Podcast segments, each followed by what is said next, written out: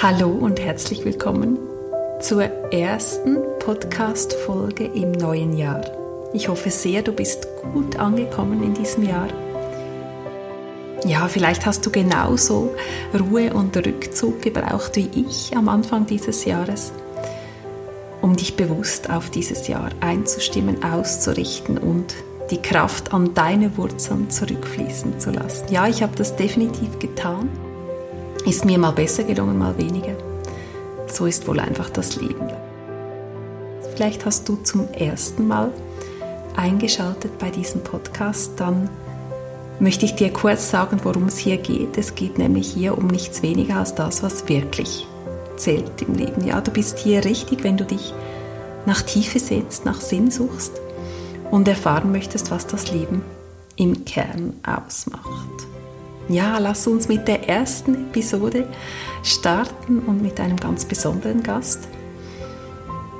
Mein Name ist übrigens Nicole Ming und ich bin deine Gastgeberin hier. Ja, heute ist bei mir Tom Kraus zu Gast. Tom ist Mentaltrainer und ein Mann, der seinen ganz eigenen Weg geht, kompromisslos zuweilen. Ja, jemand, der bereit ist anzuecken unbequem zu sein und zuweilen auch etwas anstrengend fürs Umfeld. Ja, er ist ein Mann, der durch dieses gnadenlos ehrliche Handeln eine Tiefe gefunden hat, aus der er gefühlt unendlich schöpfen und wirken kann. Tom hat schon in ganz jungen Jahren, er war 14, begonnen zu unterrichten.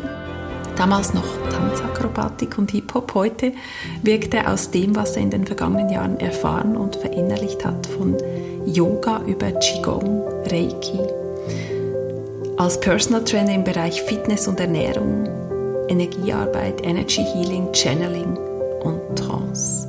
Wir tauchen heute ein in Toms Essenz, in die Tiefe seines Wirkens. Er hat so viel Wertvolles mit dir zu teilen. Du darfst gespannt sein auf seine Welt und Weitsicht. Ja, wir reden über Hellsinne und wie du sie aktivieren kannst, über die Rückverbindung deiner Seele an das, was dich wirklich nährt und erfüllt, aber auch über Wendepunkte in Toms Leben, wie zum Beispiel im vergangenen Jahr, als sich seine Frau von ihm trennte. Er teilt mit uns, wie neu und anders er damit umgegangen ist und auf welche tiefen Erkenntnisse er im ganzen Prozess des Loslösens gestoßen ist. Tom ist Vater eines dreijährigen Jungen.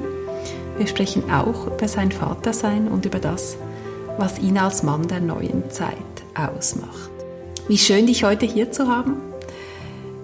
Ganz herzlich willkommen, Tom Kraus.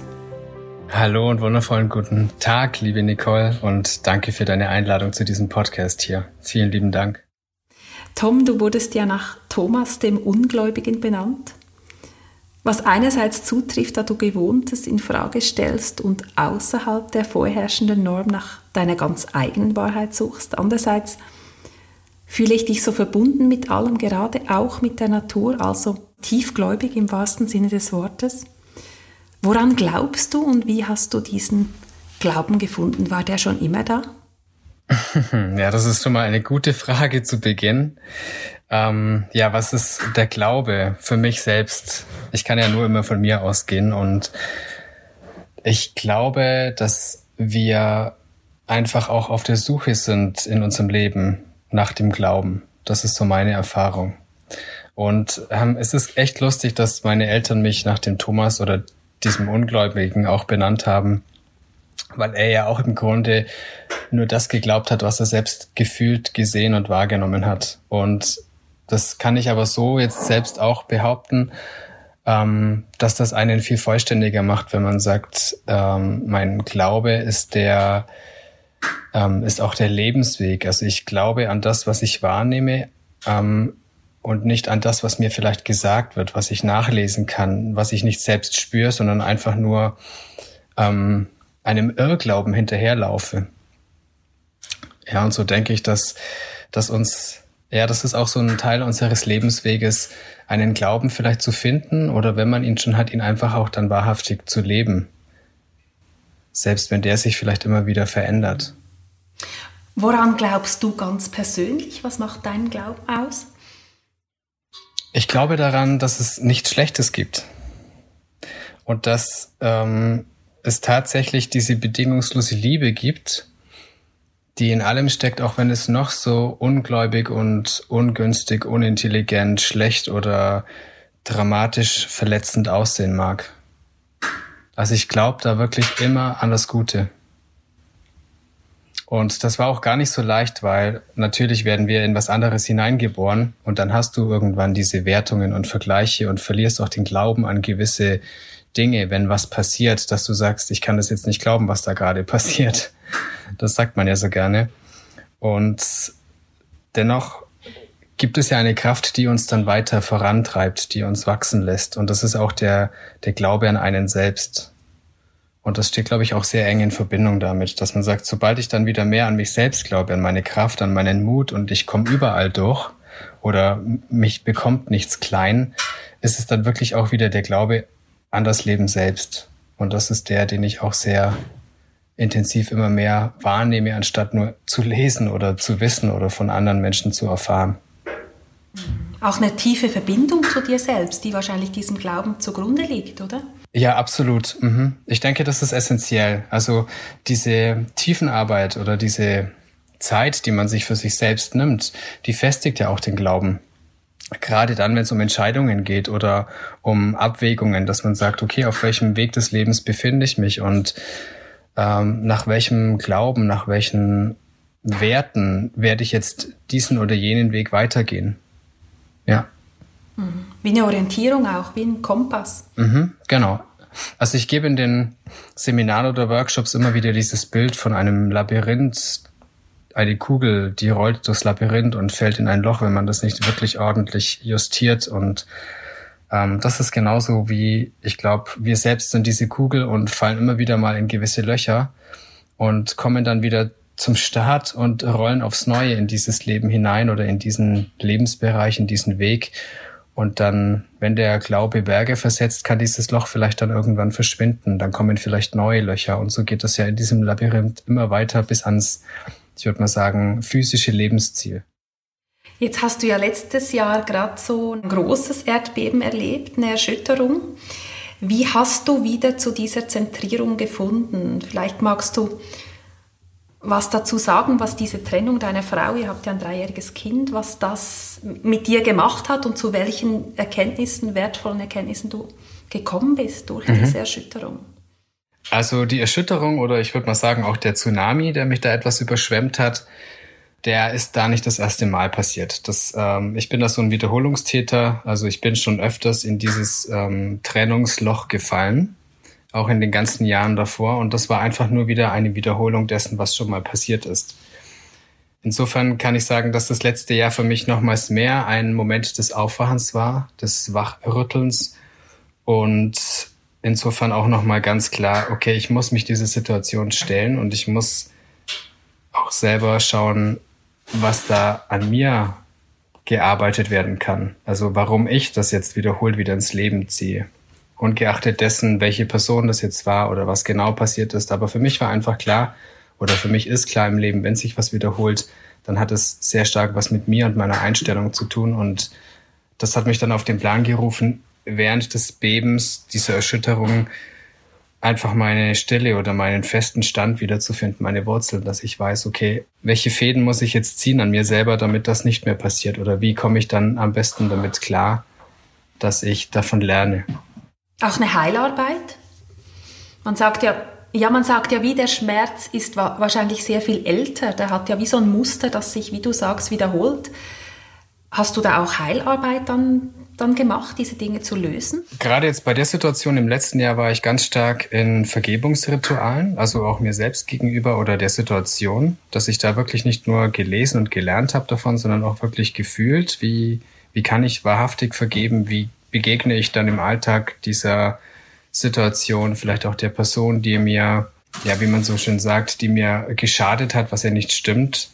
Aber wie bringe ich das dann eben wieder in diesen Ausgleich, in diese Liebe? Also wie löse ich das auf? Und da waren schon immer wieder diese Dinge dabei, die haben schon auch was mit Heilung zu tun. Natürlich ähm, war das jetzt nicht leicht, weil ähm, klar, im ersten Moment fühlt man sich ja mal vielleicht verletzt oder es ist einfach ein Moment, der, der lähmt oder ja nicht so wirklich vorankommen lässt. Aber für mich war ganz klar, dass ich sehr viel Zeit für mich brauche, wenn ich das bearbeiten möchte. Und so habe ich mich dann die ersten Tage, als es passiert ist, zum Beispiel ganz bewusst abgeschottet vom Außen und kam dadurch wirklich ganz schnell und ganz gut zu mir, weil ich ja einfach diese Erfahrung oder dieses Erlebnis schon öfter hatte und wusste, okay, das, was jetzt am besten funktioniert, ist, durch diesen ganz schmalen Kanal zu gehen und der bedeutet einfach für mich alleine zu sein und wirklich mich nicht abzulenken mit, ich schaue mir den Film an oder ich. Treff jemanden. Genau. Mhm. Das war aber wirklich, wirklich nicht leicht. Dazu sagen, ich bleib voll bei mir und ich habe gar nichts im Außen. Weil je mehr da war, desto eher wurde ich wieder abgelenkt und dann hat sich alles zeitlich verzögert. Und ich wollte es ja so schnell wie möglich verstehen und auch ähm, transformieren. Und deswegen war es mir wichtig, dass ich Zeit für mich hatte. Zeit, Raum, Geduld wahrscheinlich, oder? Die es auch braucht auf so einem Weg. Genau. Ja, genau die drei Sachen. Also das gebe ich auch ganz gern immer wieder so weiter. Und das ist, glaube ich, teilweise ein Mangel bei uns im Alltag, weil wir uns das nicht eingestehen oder vielleicht auch nicht glauben, dass wir wieder beim Glauben, dass diese drei Dinge, die du gerade genannt hast, wirklich der Schlüssel sein können. Eine Gesellschaft, die sich gar nicht erlaubt, in dieses Zeitlose der Stille zu gehen, oder? Die immer das Gefühl hat, ich muss was tun, ändern, im Außen, oder? Eigentlich nach innen zu gehen. Ja, wobei ich würde gar nicht mal sagen, dass es die Gesellschaft ist, sondern es sind schon wir selber. Wir denken da, dass die Gesellschaft uns was vorgibt und vorlebt und wir müssen das tun, was uns da serviert wird, aber wir können uns schon sehr gut davon lösen. Aber es braucht diese Bewusstheit, weil sonst bist du in diesem Kollektiv drin, oder? Ja, und ich denke auch, es braucht entweder diese Stille, so dass ich sage, ich kann, ich komme mit mir selber klar, ich komme erstmal bei mir an, oder ich habe, wenn es ganz gut läuft, und das wird ja immer mehr, ich habe ein Umfeld, das das versteht und auch das fördert, anstatt dass es sich ähm, an dich lehnt und Partei ergreift. Das war das Problem bei Trennungen natürlich, dass du dann ein Umfeld hast, das sich entweder auf deine Meinung stützt oder auf die des anderen und dann hast du keine Neutralität und dann hast du auch nicht wirklich zielführende ähm, Heilungsarbeit, weil das ist immer so, das, das catcht dann hin und her. Ich habe wirklich im letzten Jahr wenig Menschen gesprochen oder getroffen, die mir empfohlen haben, für mich zu sein, sondern es war eher, ja, geh doch dahin, lass dich dort beraten oder sprech dich mal aus und so weiter. Und dann ist immer ganz unbewusst, das ist ja auch menschlich, dass Partei ergriffen wurde und halt einfach ähm, viele Menschen helfen wollten. Aber ich habe für mich festgestellt, das ist ganz schwer, weil meine Perspektive einfach meine ist und ähm, ich ja eigentlich am besten weiß, wie ich mir helfen kann und dann eben mehr die Stationen aufsuche, als dass mir jemand begegnet, der denkt, er hat was für mich, das mir helfen könnte. Du hast ja ganz Wesentliches erkannt in der Zeit. Du hast ein Video darüber gemacht auf Facebook, das, glaube ich, ein riesen Echo ausgelöst hat. Du hast mir erzählt, dass du gar nicht mehr nachgekommen bist mit Nachrichten, die dich erreicht haben. Immer noch, ja. Immer noch, das halt nach. Was war das Neue oder was war das, was die Menschen so berührt hat an dem, was du erkannt hast? Es war unterschiedlich, aber die meisten Meinungen waren da auch wieder, glaube ich, die Neutralität. Also, dass sie vieles von dem, was ich gesagt habe, aus einem anderen Blickwinkel oder aus meinem Blickwinkel jetzt eher verstanden haben. Gerade diese Thematik, dass es halt keine Opfer-Täter-Positionen gibt. Gerade im Außen, wenn man sagt, das habe ich in dem Video so erwähnt, ich bin jetzt derjenige, der gelöst oder getrennt worden ist. Und dann war es oft in meinem Umfeld so, dass natürlich meine Ex-Frau die, die Täterin war oder die Böse. Und ähm, ich natürlich das Opfer oder der, der Leidende. Und das ist genau das, wo ich dann auch im Video erwähnt habe, dass es eigentlich ein Quatsch ist, weil wir ja dann wieder Positionen auferlegen und dass wir eigentlich schon sehr lange vorher wussten, dass vielleicht all das, was wir zusammen gelebt haben, nicht mehr so ganz funktioniert und halt eine Person den ersten Schritt gegangen ist und die mutigere Person, die diesen Weg geht, ist dann oftmals am Anfang erstmal der Täter im Außen. So. Aber das stimmt ja gar nicht. Es ist ja für keine Seite leicht. Nein, nein, das ist nie ein Spaziergang. Nee. Und dann, wenn noch Kinder dabei sind, ich meine, da ist ganz vieles, was man da auflöst und da sind viele Ängste dabei. Und das ist eben wieder das, wo wir halt mehr neutral sein dürfen. Also mehr so, okay, jeder hat da ein Paket zu schleppen in der Situation. Und das ist ja egal, ob es jetzt eine Partnertrennung ist, es ist ja auch geschäftlich oder ich löse mich vielleicht von, von Glaubenssätzen auch. Das ist ja auch eine Trennung. Also alles, was mit Trennung einhergeht, denke ich, da haben wir in den letzten Jahrzehnten vielleicht auch über die Generationen versäumt, dass man uns einen Glauben mitgibt, ähm, der das entspannt angehen lassen kann, wo wir einfach lernen, vielleicht sogar in Freude loszulassen, weil wir uns dafür bedanken, dass die Vergangenheit schön war, aber dass hier und jetzt einfach eine andere Zukunft entstehen lässt, vielleicht mit anderen Verbindungen, weil wir ja ganz viele Dinge im Alltag immer wieder mal austauschen. Das Essen, die Kleidung, die Autos, die Wohnsituation. Nur bei Menschen halten wir oftmals zu lange fest vielleicht und das ist das, was man uns halt nicht gezeigt hat.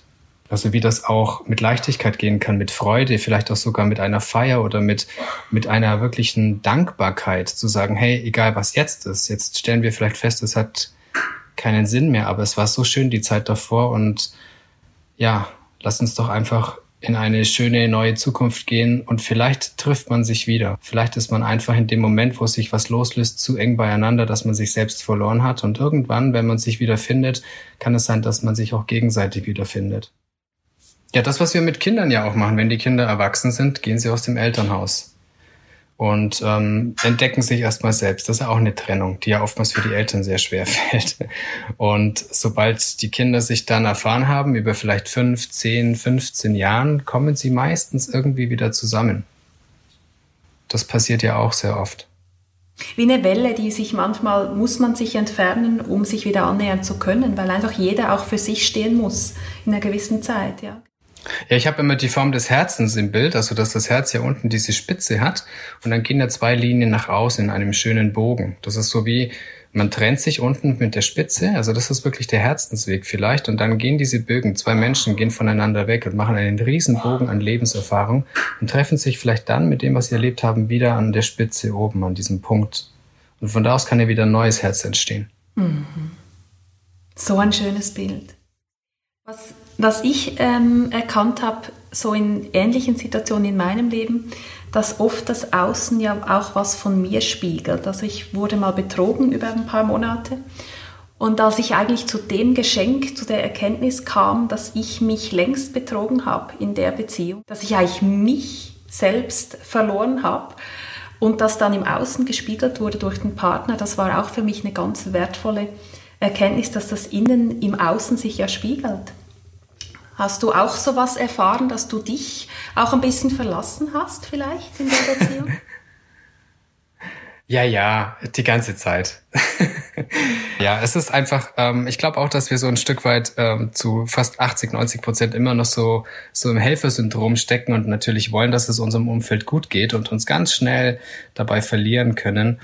Und ähm, da bin ich Meister darin auch gewesen. Aber so schön, dich jetzt zurück bei dir zu wissen und zu spüren, wie du jetzt wirkst. Und es ist unglaublich, wenn ich jetzt so deine ganzen Angebote auch sehe, die, deine Kurse, Seminare für dieses Jahr. Ich habe das Gefühl, dass du jetzt so aus wirklich der Tiefe deines Seins auch wirken kannst nach diesem Jahr. Mm, ja, teilweise schon. Also ich habe halt jetzt einfach die Zeit und habe mir gedacht, okay, jetzt ist es auch so ein bisschen das erste Mal in meinem Leben, wo ich mehr ähm, die Dinge nur rein für mich umsetze. Und vorher war es immer so, dass mein Anliegen war, das ähm, mit der Familie, mit der Partnerschaft, mit all den Menschen um mich herum, die ich liebe, dann einfach zu kreieren und zu manifestieren und zu erschaffen. Und all das, was halt jetzt eben aktuell sichtbar ist von mir, das ist ja schon seit vielen, vielen Jahren da, aber es war immer bewusst im Hintergrund, weil ich gesagt habe, ähm, das Wichtigste ist mir einfach meine Familie, das heißt eben unser Sohn, damals meine Frau und ähm, die Arbeit, das Business, das Wirken nach außen ist ja einfach auch nur eine, eine äußerliche Hülle, die vielleicht jetzt ganz gut erscheinen mag. Aber im Grunde habe ich mir damals vorgenommen, ich bin erstmal für den Kern meines Wertes, für meine Familie da. Und das, was halt jetzt zum Vorschein kommt, das hätte ich dann in 10, 15 Jahren vielleicht mal nach außen getragen, dann, wenn das Kind so weit ist, dass es selbst in der Welt klarkommt weil ich mit den Themen, die ich aktuell zeige oder anbiete, das sind zeitlose Themen und die können in 20 Jahren auch noch entstehen. Nur hat sich das Ganze halt jetzt durch die Trennung etwas beschleunigt, aber im Grunde war es schon immer da. Und ich würde auch sagen, sollte sich jetzt wieder eine, eine Kernfamiliensituation ergeben, würde ich diese Sachen auch wahrscheinlich wieder ein bisschen reduzieren, weil ich ähm, mich nicht auf denen stützen möchte. Das sind einfach nur jetzt derzeitige Begleiter meines Lebens, aber ähm, die sind eigentlich schon wirklich immer da gewesen und die haben sich damals halt in, in der Familie oder vielleicht auch in der Arbeit meiner Frau wieder gespiegelt, aber nicht bewusst mit mir im Vordergrund, sondern eher so als Stütze, ja, wie so, wie so ein Guardian dahinter. Der Samurai, der die Königin backupt und unterstützt und trägt.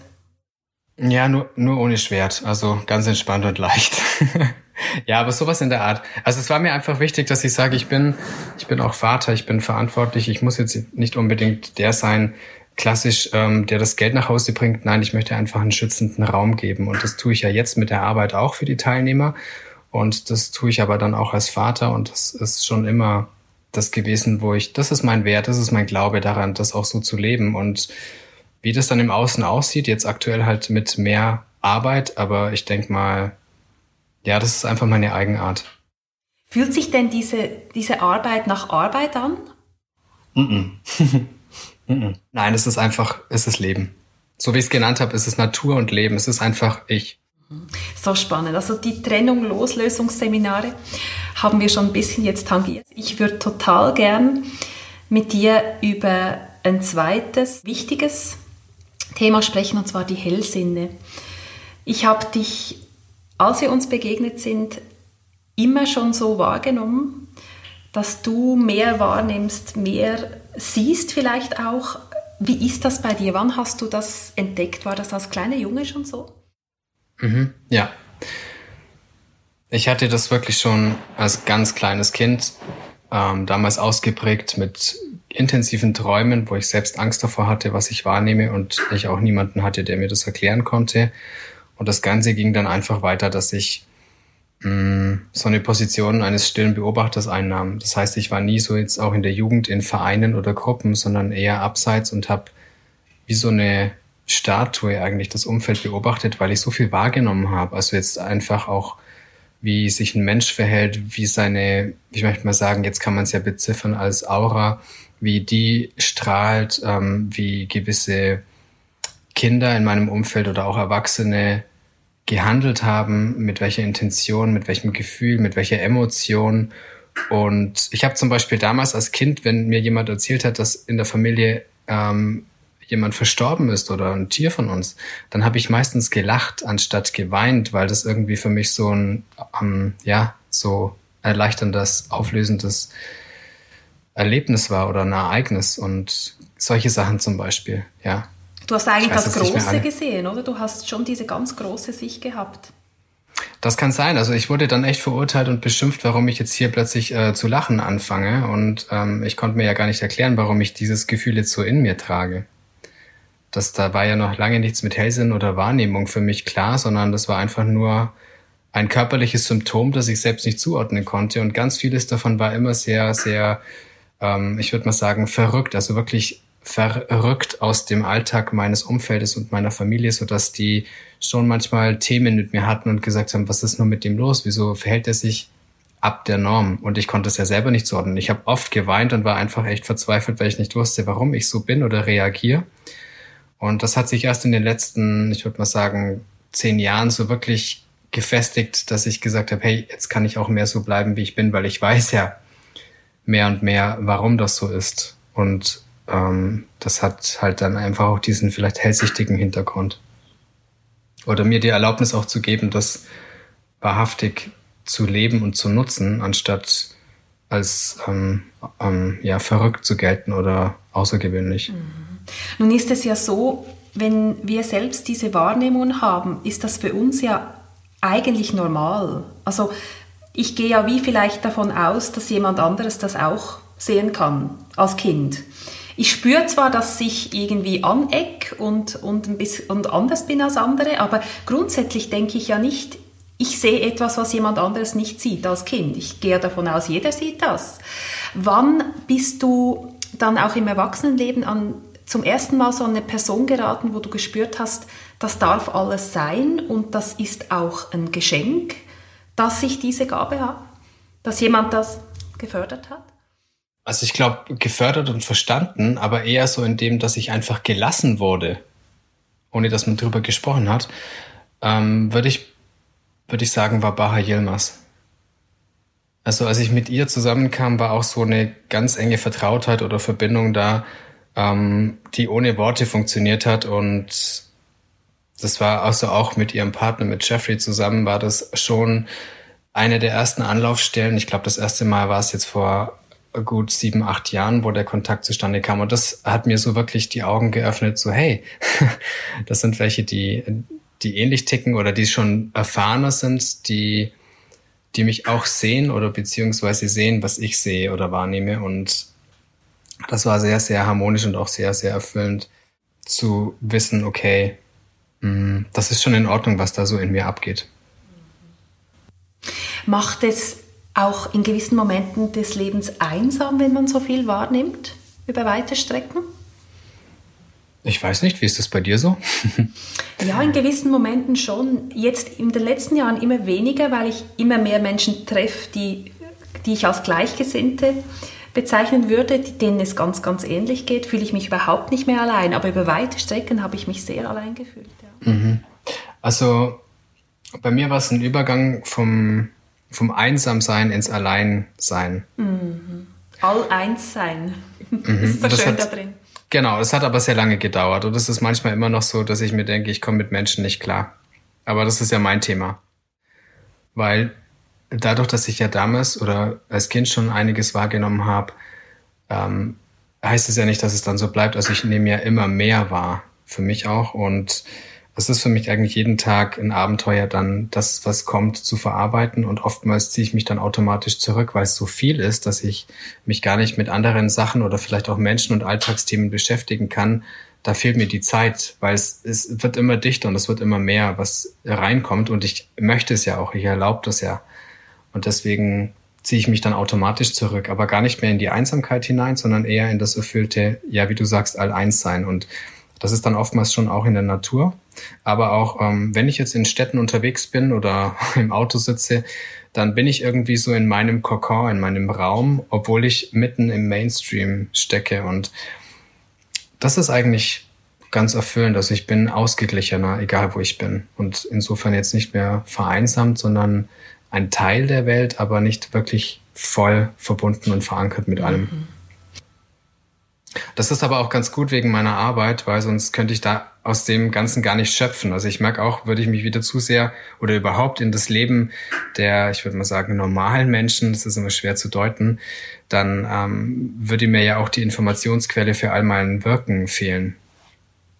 Die muss ja irgendwo herkommen. Die Natur, hast du gesagt, ist eine ganz starke Ressource für dich. Mhm. Hast du Rituale? Gibt es etwas, was du wirklich jeden Tag für dich tust, um diesen innigen, engen Kontakt, die Rückverbindung mit deiner Seele zu halten? Mm, bedingt. Also ich betreibe, wenn es gut läuft, vom Wetter Sungazing. Also ich schaue wirklich bewusst in die Sonne beim Sonnenaufgang, beim Sonnenuntergang. Und was ich am meisten mache, ist einfach, ich gehe durch Wälder spazieren, über die Felder, in die Berge und habe da wirklich so das Gefühl, in dem Moment, wo ich da einfach unterwegs bin, ohne Telefon, ohne Menschen, ist es eine Verbindung mit all den Elementen. Und das ist auch echt eine Auftankstation, die ich, die ich brauche. Deswegen bin ich ja bewusst in die Berge gezogen, weil mich das permanent umgeben muss. Ich brauche ständig Kontakt mit der Natur. Und das ist meistens so im Spazierengehen oder ich stehe dann mal tatsächlich eine halbe Stunde oder eine Stunde irgendwo im Wald und mache gar nichts und spüre dann ja auch, wie die, die Tierwelt zum Beispiel merkt, okay, hier ist kein Fremdkörper mehr und dann nähert sich die wieder mehr ähm, mir selbst und dann, dann spüre ich einfach mehr Verbundenheit. So spannend. Die Hellsinne möchte ich nochmal ansprechen. Hast, wie siehst du das? Hast du das Gefühl, dass das jeder grundsätzlich in sich hat und freilegen oder entdecken kann? Würde ich behaupten, ja. Mhm. Ja, ich glaube, dass wir einfach damit geboren sind, beziehungsweise vor der Geburt diese Dinge einfach schon da sind. Und klar, wir werden in das Feld des Vergessens hineingeboren. Wir werden durch den Alltag einfach nicht wirklich auf diese Dinge hinkonditioniert, sondern eher davon abgeschirmt.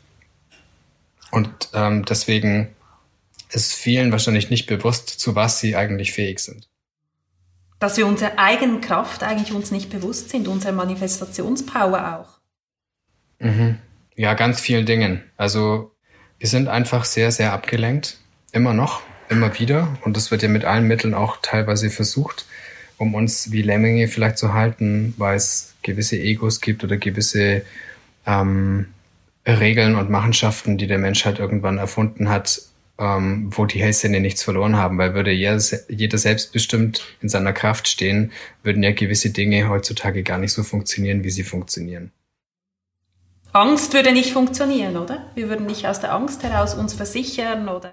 Ja, ja, genau. Und das ist ja auch gerade zum Beispiel, ich meine, du weißt es bestimmt, ähm, wenn du jetzt schwanger bist und du bekommst ein Kind und auch da jetzt die Entbindung, die, die Intuition, der Instinkt, die Kraft, das ist ja auch mit Hellsichtigkeit oder mit den ganzen Energien in dem, was wir sind und haben, verbunden. Und da gibt es ja ganz, ganz viele, die nicht mal diesem natürlichen Prozess gewachsen sind als Frau oder sich sehr schwer tun und sich dann mehr auf Angst und andere Themen stützen, weil das Umfeld es halt noch nicht so verstanden hat, dass das so schön und natürlich ist und überhaupt ähm, ja mehr die Kraft fördert, als dass wir Angst haben müssen vor so etwas zum Beispiel.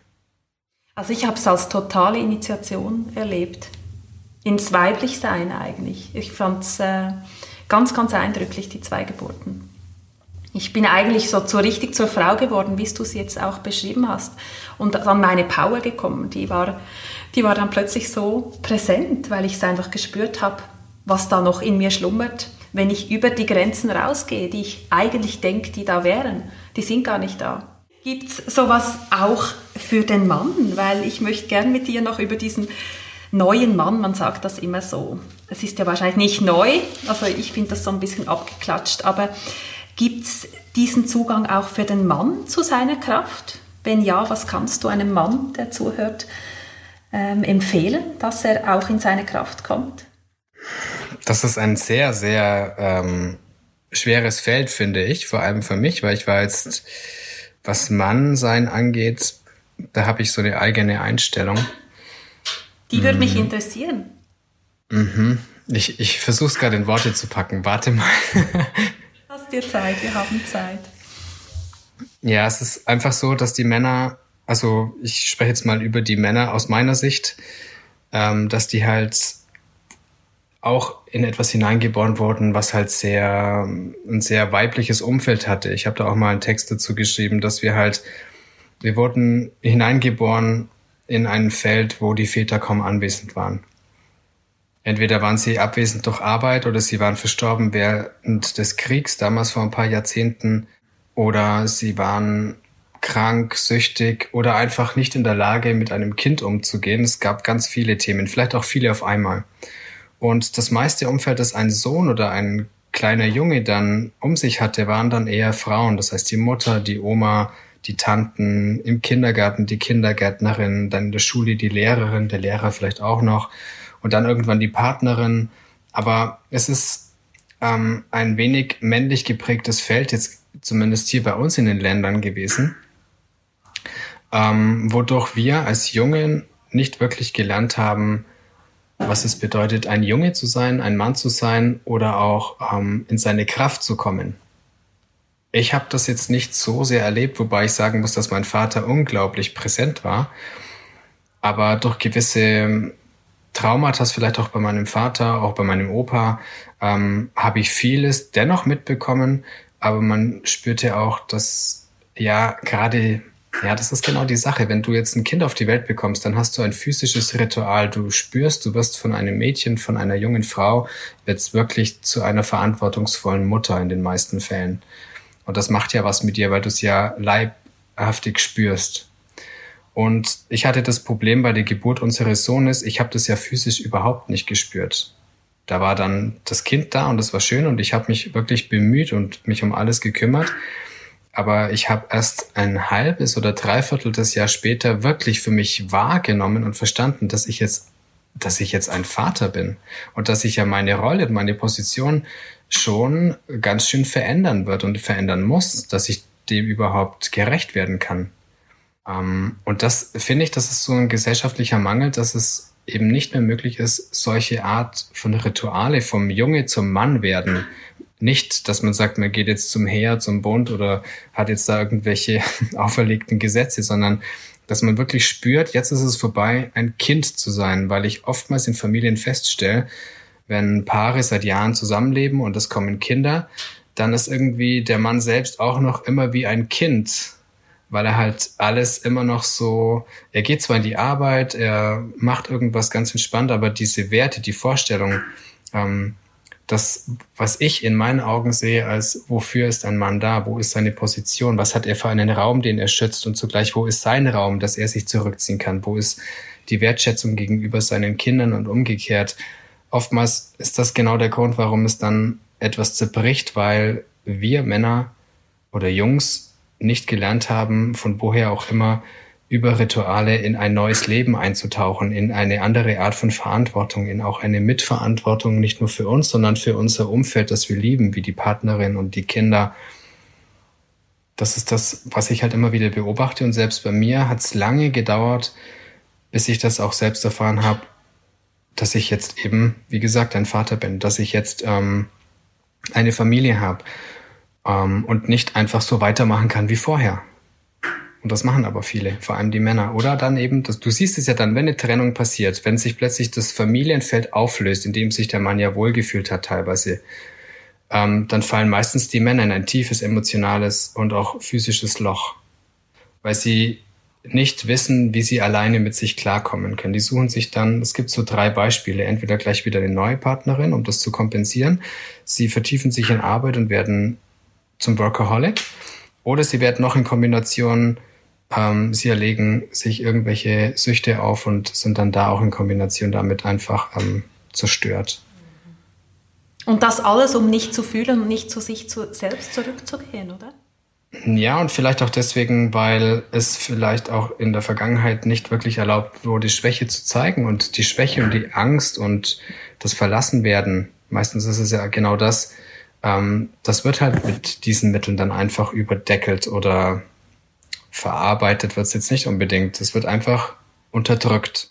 Und so kannst du ja auch nicht sagen, der Mann findet jetzt in irgendwelchen Verbindungen, wie in einem Verein oder in irgendwelchen ähm, Begegnungen, auch gegenüber des eigenen Vaters, irgendwo ein Verständnis für seine emotionale Schwäche oder für sein Thema, das ihn die ganze Zeit rumtreiben lässt, wie so ein wildes Tier, das nicht weiß, wo es hingehört. Und das ist wahrscheinlich auch das, was du dann in deinen Männernkreisen und Männerseminaren bewusst mit diesen Männern gestaltest, dass sie in, in der neuen Lebensphase auch ankommen. Ja, es ist wirklich teilweise mehr auch nur ein Dialog, dass man sagt, man findet erstmal Raum, dass man über die Sachen spricht und ähm, geht nicht gleich in irgendwelche Tanz-, Feuer- oder Waldrituale rein, weil das ist ja auch wieder fernab vom Alltag. Es geht eher um dieses, okay, wo ist eigentlich mein Platz als, als Mann oder als Vater oder als Junge? Und ähm, wo fühle ich mich eigentlich echt wohl? Wo lebe ich meine Wahrheit und wo mache ich mir einfach nur was vor, weil ich glaube, was zu halten oder vielleicht auch glaube, was zu verlieren? Es ist gar nicht so, also in diesen Seminaren denken viele, es geht jetzt da in das Urritual über oder wir machen irgendwas ganz speziell, so Survival-Kurse und da mache ich gar nichts davon. Es ist wirklich teilweise ganz stupide Sitzen, Reden, mehr wieder Stille und dann ergibt sich's. Also ich glaube einfach diesen Raum sich zu erlauben, sich, ich möchte mal sagen, auch als Mann auszukotzen, ohne dass es gleich als Selbsthilfegruppe bezeichnet wird, sondern dass man Dinge ansprechen kann, die schon so lange in einem verborgen sind und die halt eine Frau einfach nicht beantworten kann. Dass ihr euch da eigentlich als Männer gegenseitig diesen Raum haltet, dass alles ans Licht kommen darf mhm. oder was da eigentlich ist? Ja, ich bin der Meinung, dass es halt einfach, sagen wir mal, vom, vom Man Circle gibt es auch diesen Woman Circle, dass aber die Frauen an sich, wenn die sich begegnen, das schaffen die natürlich immer leichter als wir Männer, ähm, dass die halt ihren heiligen inneren Kern und Raum bewahren und sich darin ausleben mit all ihren Themen, sei es jetzt die Weiblichkeit, die Sexualität, die Fürsorge, das Muttersein, das Kindsein und so weiter. All diese Themen werden in diesen Kreisen oftmals sehr intim und sehr, sehr ähm, geschützt kommuniziert. Und damit das passieren kann, bin ich der Meinung, dass der Mann ebenso einen Kreis benötigt, aber es ist der Kreis außerhalb dieser Frauen, der diesen inneren Kern, diesen wertvollen Teil schützt. Und das möchte ich auch irgendwie weitergeben, dass man das sinnbildlich vor Augen hat, dass wir mit unserer Position lediglich nur dafür da sein müssen, diesen Raum zu halten, damit die Frauen sich wiederfinden, sodass die Energie wieder mit den Polen zusammenfindet und so hat wieder jeder, finde ich, seinen Platz und wir müssen uns gar nicht so verausgaben und ähm, für alles da sein, sondern es reicht einfach nur, dass wir präsent sind, dass wir ähm, das Gefühl vermitteln, wir sind da, wir geben euch den Schutz und den Raum und dann ist die Begegnung auch wieder eine ganz andere. Ja, man fühlt sich als Frau dann auch wirklich gesehen und wertgeschätzt. Mhm. Ja, und das hat weniger was mit Besitz zu tun. Das kommt ja dann hinzu. Das fällt ja völligst weg. Also man gibt den Frauen die Freiheit, sich zu begegnen, sich zu, ähm, zu lösen, sich ähm, in ihrer Wildheit, in ihrer Weiblichkeit zu bewegen. Und das Gleiche darf ja dann der Mann auch. Und dann ist ja die Anziehung wieder viel höher, ohne Erwartungshaltung, ohne Klischee oder Angst dann auch. Dann kann dieser, dieser Tanz auch stattfinden zwischen den zwei Geschlechtern und dieses Feld sich kreieren, was da, was ein heiliges Feld ist zwischen den zwei Geschlechtern, oder? Also ich erlebe immer noch viele Männer, die versuchen, den Besitz, die Kinder, das Auto, den Job und die Frau als, als Trophäe zu handeln oder wirklich auch zu besitzen, also so zu sammeln. Und das funktioniert halt einfach nicht. Frauen fangen auch langsam damit an.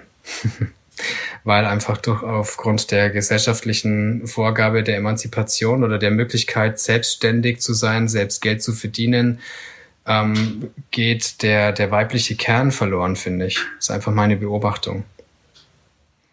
Und deswegen tun wir Männer uns schwer, das wieder für uns zu finden, weil wir ja noch weiter weg sind von Intuition und Instinkt. Ähm, also wir haben noch ein ganz weites Feld aufzuräumen, das schon Jahrtausende so läuft ganz tiefe Prägung. Und das wird wohl nicht von heute auf morgen passieren. Ich würde gern zum Abschluss unseres Gesprächs noch auf ein Thema kommen, das mich einfach bei jedem Gast total interessiert und das ist das Thema Manifestieren. Ich habe von dir mal ein wunderbares Beispiel gehört, als ihr euch einen Raum gewünscht habt ähm, und die, der Raum war bewohnt, dass du mir einfach gesagt hast, ja, ich schreibe da eine Kündigung und und der Raum wurde auch frei und ihr habt den auch bezogen und in no time haben diese Mieter auch wirklich gekündigt. Ich habe das irgendwie so mit mit Bewunderung und zugleich auch ein bisschen Abscheu, ich bin ganz ehrlich beobachtet. Also irgendwo gibt es ja auch Grenzen des Manifestierens. Wie siehst du das? Wie bewusst manifestierst du Dinge in deinem Wirken und Leben? Sehr bewusst. Also ich bin der Meinung, jede Manifestation geht auch in gewisser Art und Weise mit Angst einher. Also der Angst, okay, kann das passieren oder was passiert, wenn das nicht eintrifft und so weiter. Und natürlich auch viel Mut, weil wenn die Manifestation nicht wirklich mit der Angst zusammenarbeitet, also dem Überwinden der Angst oder auch nicht diesen Mut aufbringt zu sagen, ich glaube auch, da kommen wir wieder zum Thema des Anfangs, ähm, dann ist es einfach nur Wunschdenken. Insofern ist es ja nicht nur so, dass man sagt, ich manifestiere mir etwas und lasse es dann irgendwo links liegen und glaubt dann schon daran, dass das irgendjemand für mich erledigt, sondern diese Selbstverantwortung und die Eigeninitiative sind ja dann ebenso vonnöten, alles daran zu setzen, diesen Glauben in die Realität umzusetzen. Das ist für mich wahrhaftige Manifestation, nicht nur da zu sitzen und vielleicht an, was weiß ich, die Natur, den Gott oder sonst was hinzubeten, in der Hoffnung, dass das passiert, sondern mit allen Mitteln etwas zu tun, damit diese Manifestation zum perfekten göttlichen Zeitpunkt da ist und alles sich dann so fügt, dass es für alle passt. Und ja, das ist dann einfach dieser Mut oder vielleicht teilweise diese Zweifel, die dann hochkommen, zugleich. Oh Gott, was ist, wenn das nicht passiert? Und bin ich vielleicht, habe ich zu stark und zu hoch gepokert? Aber im Grunde ist eine Manifestation immer auch vorher schon eine Entscheidung, die das Herz getroffen hat. Weil viele sagen ja, ich würde gerne oder ich wünsche mir oder ich hätte das so und so und all dieses hätte, würde, wünsche ist ja eine Grundmanifestation, die ja schon irgendwo im System hängt und ausgelebt werden möchte. Die schreit ja förmlich danach, jetzt lass uns doch endlich zusammen diesen Wunsch umsetzen. Manifestierst dir doch so, dass du daran glaubst und dann wird es auch passieren. Und das ist, glaube ich, auch wieder Training und Übung, weil wir im Alltag das halt auch nicht so mitbekommen. Es ist eher so, ja, das ist eh nicht möglich oder unvorstellbar. Oder wir manifestieren einfach die ganze Zeit unbewusst. Ich denke, wir manifestieren permanent wahrscheinlich. Genau, das ist ja auch das. Aber wir manifestieren uns die ganze Zeit, dass wir nicht daran glauben, dass es möglich ist zu manifestieren. Und ähm, das machen die meisten, wie ich beobachte. Und da ist auch irgendwie ein bisschen Selbstwert verloren gegangen. Oder ich meine, ein Kind manifestiert immer. Ich nehme immer ganz gerne das Beispiel, und das ist auch das, was du vorhin gesagt hast bei uns, was wir damals gemacht haben. Wir haben einfach gelernt von Kindern, die sich vielleicht vor ihrem Geburtstag irgendetwas wünschen, was ganz Großes, zum Beispiel ein Fahrrad oder so.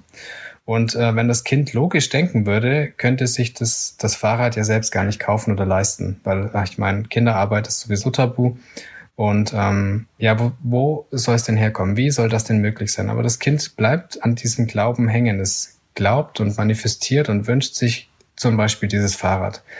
Und an dem Geburtstag ist es dann tatsächlich da. Auch wenn es ganz, ganz viel Geld gekostet hat, aber es ist da. Und dann waren es vielleicht die Eltern oder die Großeltern, die das alles ermöglicht haben, dass das Kind diesen Wunsch für sich manifestiert hat und wahrhaftig physisch vor sich dann wiederfindet. Und der Vorteil, den das Kind hat, ist der, dass es sich unglaublich freut, sehr dafür bedankt und jetzt kommt der Punkt, den wir Erwachsenen dann immer wieder vereiteln, dadurch, dass Manifestationen dann kaum stattfinden. Weil Manifestation ist ja auch etwas, es ist ja ein Geschenk und wir tun uns schwer, Geschenke anzunehmen. Das Kind denkt nicht daran, diesen Wert des Fahrrads im schlechten Gewissen wieder ausgleichen zu müssen, weil es jetzt ein so hohes, großes Geschenk bekommen hat, dass das Kind ja selbst nie erarbeiten könnte, um den Eltern oder Großeltern das wieder irgendwie zurückzustottern. Und wir Erwachsenen, angenommen, ich bekomme jetzt durch die Manifestation die Möglichkeit, mein Wunschtraum erfüllt sich und ich bekomme das Traumhaus meines Lebens. Und es gibt sogar noch jemanden, der mir das vielleicht schenkt dann würde ich als Erwachsener alles in Frage stellen, aber ein Kind tut das nicht. Deswegen können Kinder besser manifestieren als wir Erwachsenen. Geht es eigentlich ums Annehmen, dass wir uns nicht gewohnt sind, in Würde anzunehmen? Auch ja, genau. In Würde uns anzunehmen, aber auch den Glauben daran nicht zu verlieren, dass alles möglich ist, wenn wir doch das annehmen können. Es geht um Annahme. Es ist das gleiche wie Ein- und Ausatmen. Die meisten von uns die atmen mehr aus als ein. Das heißt, die, die geben mehr, als sie nehmen. Und das ist da das ganz Gleiche. Sind wir wieder beim Helfersyndrom. Es ist, es ist immer wieder dasselbe. Da schließt sich der Kreis. Mhm. Und du sagst aus dem Herzen, also würdest du sagen, die Manifestation entsteht als Gefühl zuerst in deinem Herzen durch diese intensive Stille in dir und diese Rückverbindung mit dir selbst, dass dann die Wünsche eigentlich aus dem Herzen aufsteigen und nicht aus dem Kopf kommen? was du manifestieren möchtest? Nee, nicht unbedingt. Es gibt ja auch Menschen, die manifestieren ganz stark aus dem Kopf und aus dem Ego und das funktioniert ja auch. Da ist auch eine gewisse Art von Willenskraft, die dahinter steckt. Aber ich würde behaupten, eine wahrhaftige Manifestation, die wirklich mit Liebe und der Bedingungslosigkeit einhergeht, die geht schon mehr aus dem Herzen heraus. Aber manifestieren, glaube ich, können wir auch aus dem Bauch, aus dem Kopf, aus dem, aus dem Herzen. Das geht schon von allen Stationen und die meisten schaffen das natürlich in zum Beispiel im Business, in der Karriere schon sehr aus dem Kopf und das gelingt natürlich auch sehr gut. Nur ob es dann in Harmonie ist auf Dauer, wirklich im Gleichklang mit Liebe und all dem, was uns umgibt, so dass wir wieder ähm, in der Balance leben können, anstatt im Ego. Das ist eine andere Art der Manifestation vielleicht. Ja, das könnte auch eine Manifestation sein, die uns am Ende ein Gefühl von Leere dann vielleicht auch verschafft, oder? Wenn es sich manifestiert mhm. hat und ich denke, das, was aus dem Herzen kommt, gibt ein anderes Gefühl, wenn sich's realisiert. Ja, und ich glaube auch, dass eine Manifestation uns auch dann prüft, wenn etwas in Erfüllung geht und wir sagen, oh, wir haben es geschafft, das ist, das stärkt den Selbstwert. Aber dennoch, wenn es von heute auf morgen plötzlich wieder weg ist, dass wir dann nicht den Glauben daran verlieren, dass Manifestation blöd ist, weil wir ja was verlieren könnten und wieder loslassen müssen. Weil alles geht ja nur dann wieder, damit wir Neues manifestieren können vielleicht und weniger, wir wollen es verkrampft halten, weil wir es uns doch so gewünscht haben und jetzt auf einmal ist es wieder weg. Wie zum Beispiel den Seelenpartner oder ähm, wie gesagt das Haus oder irgendetwas, das man sich erträumte und plötzlich steht es da. Manche können ja damit auch gar nicht umgehen, wenn es plötzlich da steht. Auch schon passiert. Die manifestieren und plötzlich trifft es ein und die denken sich, nee, das, das kann ich jetzt nicht glauben. Das ist nicht für mich bestimmt und geben es dann wieder ab vielleicht. Ich habe das kürzlich mit einer Freundin erlebt, die einen wunderbaren Mann kennengelernt hat und die hat gesagt, innerlich, ich habe das mir so gewünscht und so manifestieren wollen, aber jetzt, wo es da ist, macht mein ganzer Verstand sucht jeden Grund, um da wieder rauszugehen oder das doch nicht jetzt anzunehmen, oder? Das ja, genau. Und dann sind die meisten so in diesem, oh, das, das ist echt super toll, aber das kann ich mir jetzt nicht für mich vorstellen, das habe ich nicht verdient. Und dann sind die wieder im Mangel, also in der eigenen, ja, sind sehr weit weg von sich selbst und ihrem Wert. Wie ist der Prozess des Manifestierens ganz konkret bei dir? Was ist deine Erfahrung? Was, magst du was teilen mit den Zuhörenden oder ihnen einen Tipp geben, wie, wie so ein Manifestationsprozess bei dir abläuft? Unterschiedlich. Manchmal schreibe ich mir was auf und schaue mir das immer wieder an. Oftmals ist einfach in mir so ein Gedanke oder einfach ein Bild. Ich habe manchmal auch Visionen von von, ja, ich möchte sagen, vielleicht von einer Art Zukunft. Und das trifft mehr und mehr zu. Also bei mir ist es egal, ob ich mir das visuell vornehme oder in Gedanken oder vielleicht mit anderen Menschen drüber spreche. Aber es ist einerseits diese Art, dass ich sehr leicht an diese Themen rangehe, also mit Freude und Leichtigkeit, weil ich mich darauf freue, wie ein Geschenk zu erwarten und das dann auszupacken. Das ist für mich so eine Art äh, Vorlauf für die Manifestation, wenn sie dann da ist. Und ähm, dass ich mir aber keinen Stress mache, wenn es nicht in mein Leben kommt. Also auch ein gewisses Loslassen auch oder Übergeben nach ans Größere. Ja, also ich hatte auch die letzten Monate natürlich, als dann mein Leben sich doch schon sehr gewandelt hat, hatte ich dann viel Zeit für mich, um mir nochmals ganz klar immer wieder auf Listen, auf Papier aufzuschreiben, okay, was ist eigentlich für mich wichtig? Wo möchte ich hin? Wo möchte ich vielleicht auch in einer gewissen Zeit sein? Und habe mir das immer wieder notiert und habe das dann manchmal wieder durchgestrichen. Dann hat sich's erweitert, dann hat sich's wieder komplett verändert. Und ich denke, das ist ja auch dieser alltägliche Prozess, dass man sagt, gewisse Dinge bleiben bestehen und dann weiß man, man arbeitet oder man lebt auch dahin Insofern ist es dann immer ein Prozess, der ja mit dem Alltagshandeln einhergeht, diese Manifestation. Und andere Sachen, ja, die verlieren sich dann einfach, weil sich meine Einstellung verändert hat oder mein Denken dazu. Ich habe vor ein paar Jahren mal erzählt, hey, wisst ihr, ich werde irgendwann mal Millionär sein oder sowas in der Art. Und dann habe ich schon, klar, die meisten lachen dich ja aus. Und dann dachte ich mir, okay, das ist eine gute Challenge für mich zu prüfen, ob ich weiterhin daran glaube, ob ich das wirklich möchte, ob meine Manifestationskraft auch für dieses Leben dafür ausreicht, dass das auch wirklich passiert. Und dann auch die Frage, warum will ich das überhaupt? Also viele manifestieren ja irgendetwas und wissen gar nicht wofür. Hauptsache, sie haben was. Und ich glaube, dann funktioniert es auch nicht wirklich weil sie dann überfordert sind, wenn es da ist. Viele Frauen wünschen sich ja Kinder, manifestieren sich Kinder. Und dann kommen die und das Leben ist irgendwie nicht so, wie sie sich vorgestellt haben. So eine Halbmanifestation, würde ich dann sagen. Sie sind eigentlich nicht über Ihren Wunsch hinausgegangen, wie sich das denn auch anfühlen soll, oder wenn das so ist? Ja, vielleicht auch das, was ich meinte. Sie wünschen sich etwas, aber sie bereiten sich selbst nicht darauf vor. Und das ist in der physischen Art und Weise bei einer Frau natürlich sehr gut, wenn sie dann doch schwanger ist, dass sie neun Monate lang spürt, wie sie sich darauf vorzubereiten hat, wenn sie denn auf ihre Intuition achtet. Das geht schon sehr schön einher. Also der Körper konditioniert die Frau schon darauf zu sagen, du pass auf, in neun Monaten verändert sich dein Leben. Zwar wird sie nicht alles davon erfahren, aber körperlich gesehen ist es eine ganz sanfte Vorbereitung. Und wenn wir uns so eine Art Schwangerschaft für jeden Manifestationswunsch einfach vornehmen, zu sagen, okay, wir haben jetzt den Wunsch geäußert und jetzt beginnt einfach die Schwangerschaft. Und bei dem Zeitpunkt der Entbindung bekomme ich keinen Schock, sondern ich bin vorbereitet, weil ich währenddessen schon selbst darauf hingearbeitet habe. Mhm. Und was ich eigentlich tun kann in der ganzen Schwangerschaftszeit, ist auch die inneren Blockaden noch zu lösen, die ich vielleicht noch habe, dass ich nicht annehmen kann. Da kann ich echt noch arbeiten, oder? Ja, so wie man die entspannten, gechillten, schwangeren Frauen sieht, die schauen schön aus, die sind wohl genährt, sie dürfen alles essen und so weiter. Also äh, man kann schon sagen, wenn man sich zurücklehnt und dem Ganzen ganz entspannt und voller Freude entgegengeht, aber dennoch immer im Tun ist, aber nicht in diesem Verkrampften, dann glaube ich, ist es am schönsten. Das ist auch das, was das Leben wahrscheinlich von uns möchte, weil wenn man sich die Pflanzenwelt anschaut oder die Tierwelt, die sind sehr entspannt, aber sie man bemerkt ja doch ein Wachstum, ein schönes, mhm. angenehmes Wachstum. Eine Richtung ihres Daseins, oder? Eine Ausrichtung. Mhm. Mhm. Genau, weil sie wissen, wer sie sind, was sie tun, aber sie hinterfragen weniger oder machen sich keinen Stress oder ähm, ja, lassen sich von anderen sehr stark beeinflussen. Hm. Was steigt denn aktuell so als Abschlussfrage noch, Tom, was steigt denn aktuell gerade so aus deinem Herzen als größter Wunsch auf? Gute Frage. ich glaube, es ist wirklich rein Gesundheit.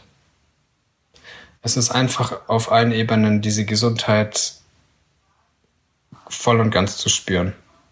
Also Wachsamkeit, Achtsamkeit, all das wirklich in jeder Sekunde und nicht nur für einen Moment und auch all das, was ich halt jetzt eben mache, immer wieder im Alltag so weit zu vereinen, dass ich mich vollständig fühle.